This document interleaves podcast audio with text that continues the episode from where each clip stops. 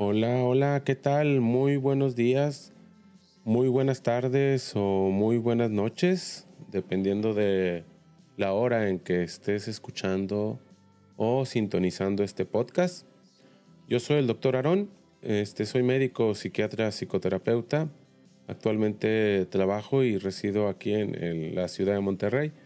Y como en otros podcasts, hoy quiero que platiquemos un poco de un artículo que te compartí ahí en mi página de psiquiatriaintegral.com que lleva el mismo nombre en Facebook y que lleva el mismo nombre en este podcast o en el área de podcast de Spotify, de eh, los podcasts de Apple o los podcasts de Amazon. Me puedes encontrar así como Psiquiatría Integral, Doctor Aaron Puente. Muy bien, pues vamos a, platicar un poco de lo que es el trastorno de déficit de atención en los adultos. Vamos por ahí a, citar un artículo que apareció en el periódico El País. Es de un psiquiatra que se llama Guillermo Laera. Este doctor se encuentra eh, actualmente como profesor titular de psiquiatría en la Universidad de Alcalá y es jefe de la sección en el Hospital Universitario Príncipe de Asturias. Está muy padre el artículo, ahí si puedes este, buscarlo dentro de los que yo te comparto, lo vas a poder leer y aquí vamos a platicar un poco de eso. Muy bien, pues empezamos con el artículo.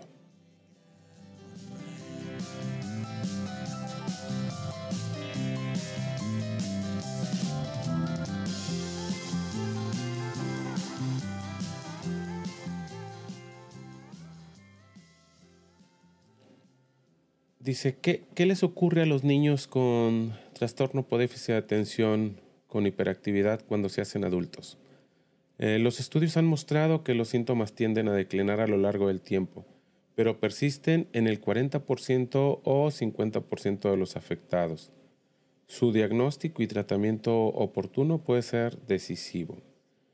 El trastorno por déficit de atención e hiperactividad es probablemente el problema de salud mental más sujeto a controversia a veces airada y plagada de acusaciones morales desde sus polos extremos. Hay quienes se apoyan en la inexistencia al día de hoy de un marcador biológico, aboga por considerarlo un invento, simple producto de intereses comerciales. Y hay una corriente así en, en muchas otras enfermedades o padecimientos psiquiátricos, donde al no haber un sustrato anatómico definido o no haber pruebas de laboratorio que lo puedan eh, demostrar, eh, se pone mucho en duda la existencia. Dice, también hay quien etiqueta de trastorno de déficit de atención a cualquier mal comportamiento en clase, bajo rendimiento escolar o conductas disruptiva. En este campo, para hacer de alguna ayuda a los pacientes y sus familias, convendría ser cauteloso al diagnosticar este trastorno, y analizar aquello que se parezca más a la evidencia científica y evitar discursos ideologizados y en posesión de la verdad. Se refiere a que, bueno, no podemos sobrediagnosticar eh, este trastorno, situación que sí ocurrió en, pues en estos últimos años, como que hubo un boom de gente diagnosticada o niños diagnosticados con trastorno de déficit de atención y sugiere obviamente que tratemos de hacer una buena evaluación con gente dedicada al RADMO para no estar estigmatizando este, a los niños que la padezcan o también para no estigmatizar a los que la padezcan y, o que aparentemente lo tengan y no lo tengan en realidad. Dice, lo que sabemos es que hay algunos niños que no paran, que parecen impulsados por un motor interno que les hace correr, saltar, retorcerse en la silla, hablar mucho y a veces a destiempo.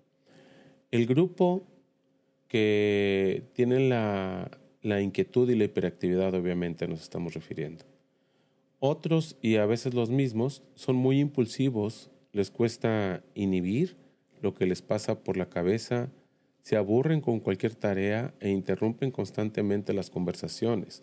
Inclusive, pues un dato por ahí es que los padres suelen desesperarse eh, con este tipo de, de comportamiento de los niños. Finalmente, en otros o en otro tipo de dato por ahí clínico, destaca más la inatención.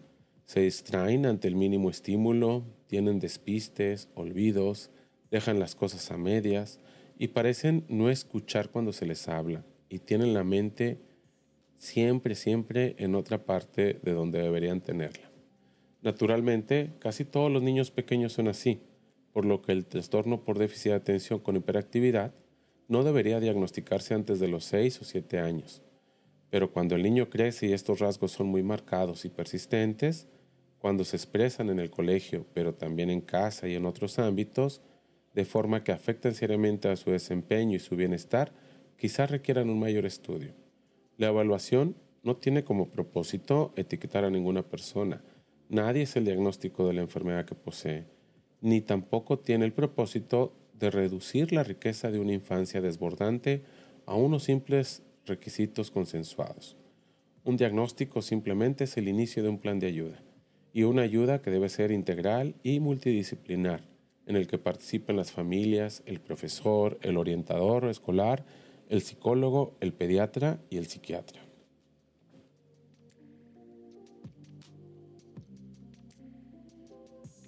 Según la Organización Mundial de la Salud, el trastorno por déficit de atención afecta aproximadamente al 5% de los niños.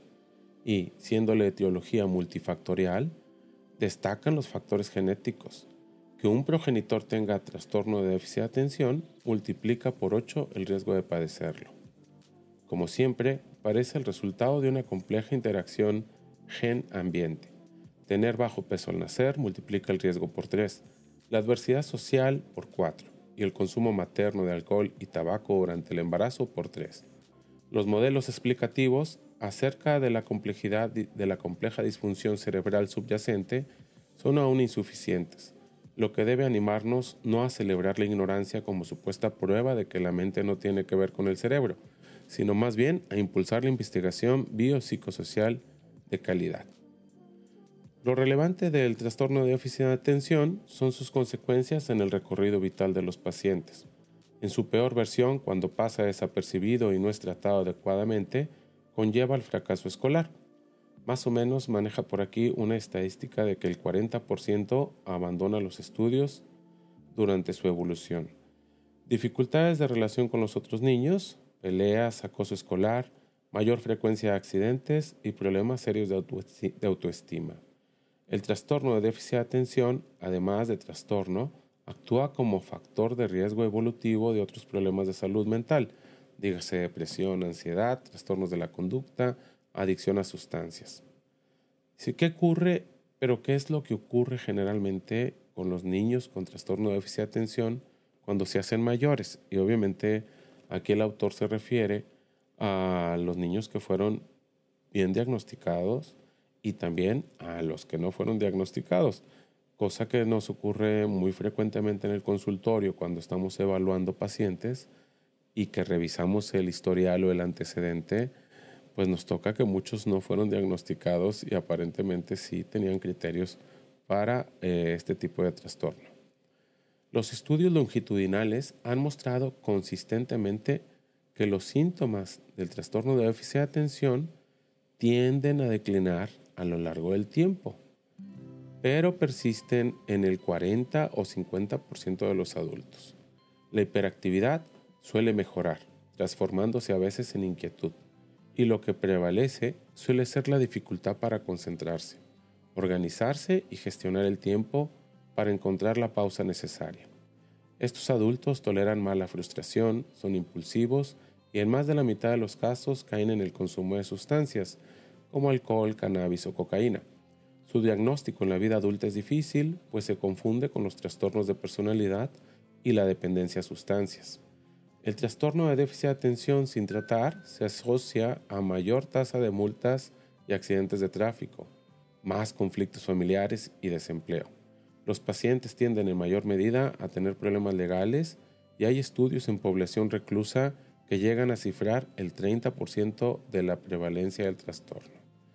Eh, y lo vemos en nuestros pacientes adultos cuando revisamos el historial y generalmente pues se presentan este tipo de situaciones. Dice, todo apunta a que debemos conocer que los síntomas agrupados en la infancia como el trastorno de déficit de atención persisten en un amplio porcentaje de pacientes, que su presentación se transforma en la vida adulta simulando un trastorno límite o antisocial de la personalidad, con frecuente abuso de tóxicos y muchos problemas personales, sociales y legales. Quizás sea buena idea, entre adultos con los problemas mencionados, preguntarles cómo fueron de niños, qué dificultades tuvieron en el día a día, si tenían poca atención o no paraban quietos o si un orientador les habló de un posible TDA o trastorno de déficit de atención. No se suele hacer o mucha gente no lo hace. Digo, a mí me han tocado pacientes que vienen después de haber sido evaluados con otros colegas, que al no revisar bien antecedentes pierdes eh, esa posibilidad diagnóstica y de apoyo para el paciente. La vida de estas personas van dando tumbos y la sociedad tiende a interpretar su conducta como desorden moral. Eh, digo, yo tengo pacientes que no suelen eh, o no logran mantener un, trabajo y muchas veces tiene que ver con que aún tienen síntomas del déficit de atención. O inclusive este, los papás cuando saben que su hijo adulto tiene esto, pues muchas veces recuerdan que ellos pensaban que sus, que sus hijos eran niños malos cuando no lo eran. Eh, continúa el artículo, dice, conocer los problemas de salud mental puede ayudar a, a comprender conductas anómalas, buscar adaptaciones y ayuda, incidir positivamente en el itinerario vital de las personas. Por supuesto que no explicará la inmensa mayoría de las acciones humanas, a veces tan desconcertantes e imprevisibles, pero nos puede aportar alguna luz. Seamos optimistas, dice, este año se creó por fin en España la especialidad de psiquiatría infantil y de la adolescencia ha crecido, en la, ha crecido en la población la percepción de la salud mental como problema sanitario y social. Parece existir cierto consenso político en abordar el tema del suicidio con seriedad y determinación. Y ahí termina el artículo. Bueno, menciona ojalá. Eh, eh, muy bonito artículo, muy interesante. Sí es muy frecuente que tenemos adultos que se presentan por alguna circunstancia diagnóstica distinta, muchas veces síntomas de ansiedad, en otras síntomas de depresión, algunos con un trastorno por uso y abuso de sustancias. Y cuando estamos evaluando que cuando se hace una buena historia clínica y una buena revisión de antecedentes, te das cuenta que muchos de estos adultos ahora en el consultorio, pues son niños con déficit de atención que fueron o no fueron atendidos de chicos y que todavía tienen algo de la presencia de esos síntomas ya en la vida adulta. Inclusive a veces es bien difícil explicarse cómo lograron terminar una carrera o cómo han sido o han llegado a ser profesionistas que terminan una carrera con todas las dificultades que produce el tener una atención dispersa o un déficit de atención propiamente dicho. Eh, una vez que empezamos a evaluar y que empezamos a hacer un manejo, la mayoría mejora y, la, y el comentario que nos hace la mayoría en el consultorio es ese, que el beneficio que hubieran tenido si se han tratado a tiempo o con anterioridad. Pues muy bien, eh, está muy bonito el artículo, ahí te invito a que lo leas. Este, el autor se me hace alguien serio que, comparte este tipo de artículos ahí en el país. Y te invito también a que si tú tienes síntomas de algún tipo y recuerdas que cuando estabas chico probablemente eh, tenías problemas con respecto a los síntomas que ahorita mencionamos que te pudieran orientar a que pudiera estar presente en ti como antecedente o en la actualidad algún trastorno por déficit de atención, que te invito a que te evalúes, te invito a que te acerques a algún especialista en la salud. Lo ideal sería eh, con un psiquiatra pero igual es un, es un trastorno que ven en su consultorio también los psicólogos y también eh, los neurólogos. Es muy frecuente que prefieren ir con ellos que venir con nosotros al consultorio y es muy entendible por el estigma que le puede causar a una persona ir al psiquiatra, aunque esperamos que cada vez vaya siendo menos eso de estigmatizarse por ir con un eh, especialista en mi área médica. Muy bien, eh, no todos se medican, la mayoría sí hay que medicarlos, porque hay que ayudarles con esa alteración de áreas eh, de neurotransmisión, donde si regulamos o hacemos una buena regulación, generalmente se ve el beneficio relativamente pronto. Y bueno, quedarte con síntomas, lo único que va a hacer es que sigas disfuncionando o que se sigan presentando por ahí problemas en tu área laboral o emocional o en la circunstancia, si es que lo estuvieses, de andar consumiendo sustancias que no requieres para mejorar ni para estar bien. Muy bien, pues aquí voy a dejar este pequeño podcast. Este, por ahí eh, te encargo, si te interesa, me puedes seguir en mis redes sociales. En todas estoy como Psiquiatría Integral, doctor Aaron Puente.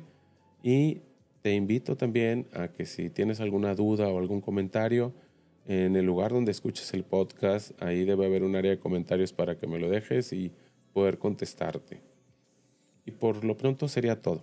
Te agradezco tu tiempo por escuchar el podcast. Eh, te invito a que te sigas informando, a que te pongas en contacto conmigo si hay alguna duda y si te puedo orientar, qué bien.